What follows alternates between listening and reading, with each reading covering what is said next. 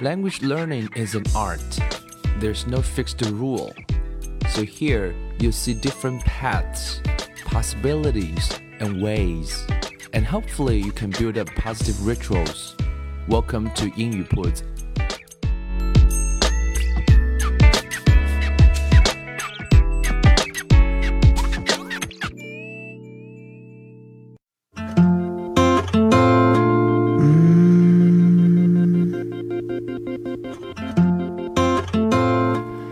将语言学习融入生活，获取讯息变成常态。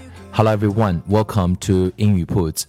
In the previous episodes, uh, we've talked about, we've shared stories from the book Sideways Stories from Wayside School. And today, of course, we're going to share with you another interesting story. But before that, I would like to uh, talk about vocabulary uh, a little bit. So it's such a common, you know, problem or question, and we have been doing it for such a long, long time. 那今天呢，我们继续啊，会跟大家来分享一个来自于这个 Wayside School 啊，Sideways Stories from Wayside School 的故事。那么，一样在分享这个故事之前呢，我们来谈几句英语学习。那今天想谈的是关于背单词这件事情。这件事情可能是啊，困扰了我们一代又一代。那我自己曾经也是有啊，very struggling 的 experience，或者是 frustrating 的 experience，非常非常痛苦的背单词的经历和经验。我们都知道背单词的传统模式和方法就是中英文的互相的对照，啊，中文、英文、中文、英文这样背，那么导致的就是我们这样的记忆的效率是非常低啊。我们学习呢总是会走入一个二分法，就是两个极端。所以背单词这件事情大概也是这样的。那一方面来讲的话，有的人会觉得单词是极其的重要，所以呢就不断的猛背啊，四级背上个大概五千个，六级再加一千个，托福雅思要近一万个，一点一点往上去背，然后通过这样一本本书去啃。显然这样的极端也是有人背出来了，可能有人背了一万个、两万个单词，甚至更多的词汇。可是这条路显然大部分人是啊，大部分人是做不到啊，意志力没有那么强。但是呢，也有另外一个极端说单词不重要就不用背啦。那说口语中不就是那么一两千个、两三千个单词就够了吗？啊，这又是另外一个极端。可是，呃，如果是这样学习英语的话，我随便给你一本英文书，我们拿一本简单的，比如说《夏洛特的网》吧，算是比较简单的，扔给你，你去看一看。包括我们正在讲的那个《Sideways Stories from Wayside School》，那这样一本小书扔给你去翻一翻看一看，你会发现说，其实你还是会碰到很多的困难。所以呢，我们说背单词这件事情，我们不能走啊两个极端啊。那我们该怎么样去做呢？我想其中有一种方法是非常值得我们慢慢能够去体会一下。You need at least you need to give it a try, right? Give it a shot，就是在获取那个讯息的同时啊，能够去汲汲取一些单词。那这是非常重要的。所以说，如果你背单词采用啊硬背的办办法的话，可能我们背过啊，我大学英语。啊，四级也考了两次都没有考及格，说起来是非常令人沮丧的经验。第一次考了五十八分，那时候满分是一百分啊。第二次考了一个啊五十六分啊，越考越低啊，因为第一次的运气可能比较好。结果老师的建议是说你要背单词，听上去都没有错，那我就背吧。那这样的背的办法其实是 very very very very inefficient，那就是背了 abandon a b a n d o n abandon a b a n d o n abandon 放弃放弃放弃放弃，结果你就很快。放弃掉了。那么，其实我们在学语言的过程当中，怎么样学是比较人性的呢？有几类词你先要去知道呢？其实我们发现说，孩子在很小的时候，我们从孩子身上去抓一点，去获取一点启示的话，啊，第一类叫做名词啊，名词是很重要的。名词的话，如果你不会的话呢，就会非常难难表达啊。比如说你去国外，你要买一个东西啊，可是你不知道那个英文怎么讲，这时候你就会很困难，很麻烦。包括你看一本书，如果我随便拿出一个词来叫做。如果没有图片提示的话，这个词叫做 pigtail，p i g，pig 就是猪嘛，来这个怎么样认识？t a i l。tail，tail，我们知道这词是尾巴，可是放在一起猪尾巴那是什么意思呢？pigtail，如果你认识的话，你马上就知道；可是如果你不知道的话，你就要查 pigtail，pigtail 什么意思？解释起来也非常非常费力。其实它的意思不过就是女孩子那种啊马尾辫，长长的辫子叫 pigtail。所以名词其实是非常有必要，大概在一千。到一千五百个之间这样。日常生活中我们常见的各种各样的名词，所以这是一种可以学习的方法。所以生活当中你经常养成一个好习惯，说，哎，这个英语怎么讲？啊，这个电脑叫 computer，哦，笔记本叫 laptop，那平板电脑叫什么？哎，这又是一个叫叫什么叫 tablet。OK，那生活当中你能够看到的各种各样的东西，你抬头从你的家里面的生活中的起居啊，厨房、卫生间啊，可能很多人马桶还不知道怎么讲，那叫 toilet。所以这样名这样一些名词的话，你通过好奇。然后通过查阅，你可能很快会知道。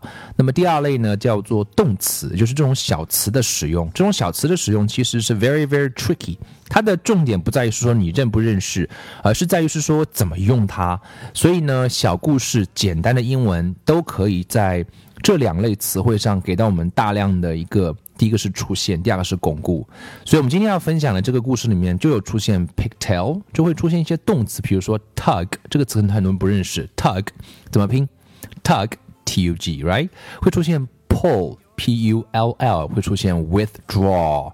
这些动词其实都不是特别难，但是 you need to know it，right？you need to，你需要经常在上下文中能够去看见、听见啊，你才会熟悉它。我们说把单词可以分为啊几个类别。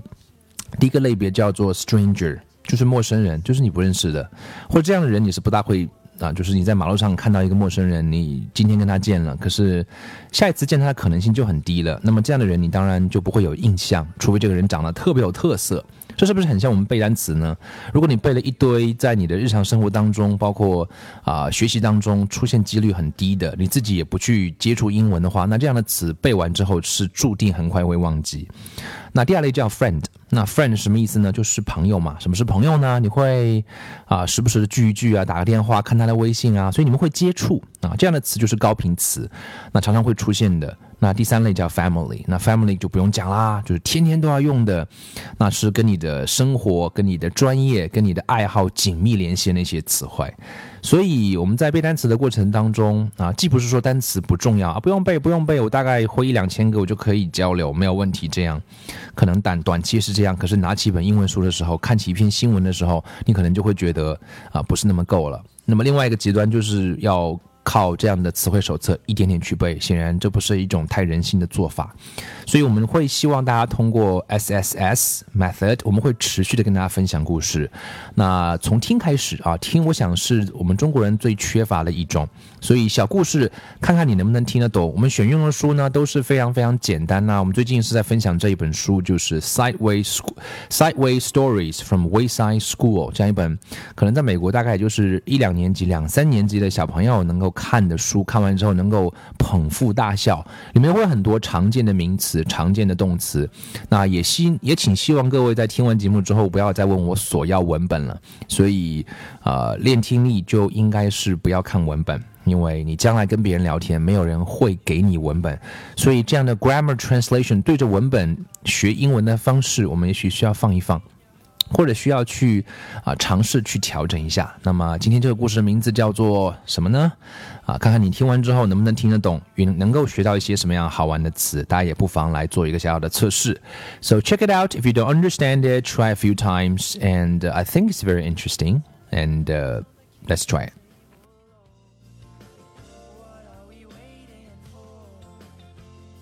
Paul. Paul had the best seat in Mrs. Jewls's class. He sat in the back of the room. It was the seat that was the farthest away from Mrs. Jewls. Mrs. Jewls was teaching the class about fractions. She drew a picture of a pie on the blackboard. She cut the pie into eight pieces. She explained that each piece was one eighth of the pie. Paul never paid attention. He didn't see the picture of the pie. He didn't see anything. Well, he did see one thing. Actually, he saw two things. He saw Leslie's two pigtails. Leslie sat in front of Paul. She had two long brown pigtails that reached all the way down to her waist. Paul saw those pigtails, and a terrible urge came over him. He wanted to pull a pigtail. He wanted to wrap his fist around it, feel the hair between his fingers, and just yank. He thought it would also be fun to tie the pigtails together, or better yet, tie them to her chair. But most of all, he just wanted to pull one. Slowly, he reached for the one on the right. No! What am I doing? he thought. I'll only get into trouble. Paul had it made. He sat in the back of the room. He paid no attention to anyone, and nobody paid any attention to him. But if he pulled a pigtail, it would be all over. Leslie would tell on him, and he'd become the center of attention. He sighed and slowly withdrew his arm. But Paul couldn't ignore those pigtails. There they were, dangling right in front of him, just begging to be pulled. He could close his eyes, but he couldn't make the pigtails disappear. He could still smell them and hear them. He could almost taste them. Maybe just a little tug, he thought. No, none. There they hung, easily within his reach. It would be foolish to pull one, no matter how tempting they were. None of the other children in the class pulled pigtails. Why should he? Of course, none of the other children sat behind Leslie either. It was just a simple matter of being able to think clearly. That was all. Paul thought it over and decided not to pull one. It was as simple as that. Suddenly, his arm shot forward. He grabbed Leslie's right pigtail and yanked. Yeah! screamed Leslie. Everybody looked at her. Paul pulled my pigtails, she said. They all looked at Paul. I I couldn't help it, said Paul. You'd better learn to help it, said Mrs. Jewls. She wrote Paul's name on the blackboard under the word discipline. Tell Leslie you're sorry. I'm sorry, Leslie, said Paul. Hmm, said Leslie. Paul felt horrible. Never again would he pull another pigtail. Except there was one problem. He still wasn't satisfied. He had pulled the right one, but that wasn't enough. He wanted to pull the left one too. It was as if he heard a little voice coming from the pigtail saying, Pull me, Paul, pull me. I can't, Paul answered. My name's already on the blackboard under the word discipline. Big deal, said the pigtail. Pull me? No way, said Paul. Never again. Ah, come on, Paul. Just a little tug, urged the pigtail. What harm could it do? Lots of harm, said Paul. Leslie will scream and I'll get in trouble again. Boy, that's not fair, whined the pigtail. You pulled the right one, now it's my turn. I know, but I can't, said Paul. Sure you can, said the pigtail. Just grab me and yank. No, said Paul, it's not right. Sure it is, Paul, said the pigtail. Pigtails are meant to be pulled. That's what we are here for. Tell that to Leslie, said Paul.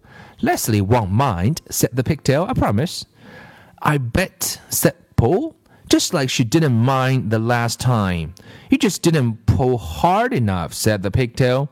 Leslie likes us pulled really hard. Really? asked Paul. Cross my heart, said the pigtail. The harder, the better. Okay, said Paul, but if you are lying, I promise, said the pigtail. Paul grabbed the left pigtail. It felt good in his hand. He pulled as hard as he could. Yeah! screamed Leslie. Mrs. Jewls asked, Paul, did you pull Leslie's pigtail again? No, said Paul. I pulled the other one. All the children laughed. Are you trying to be funny? asked Mrs. Jewls. No, said Paul. I was just trying to be fair. I couldn't pull one and not the other. The children laughed again. Pigtails are meant to be pulled, Paul concluded. Mrs. Jewls put a check next to Paul's name on the blackboard under the word discipline. But at last, Paul was satisfied.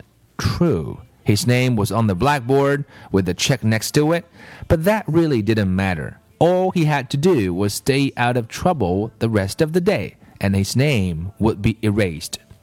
It's easy to stay out of trouble when you have the best seat in the class.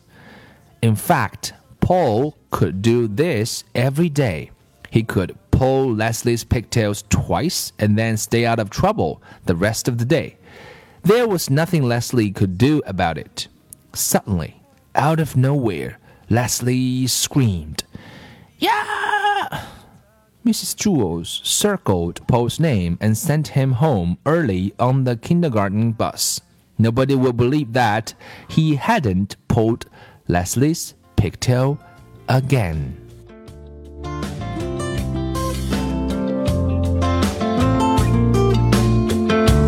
Your under lock and key. Why can't you see? I could be the one to set just how it's supposed to be.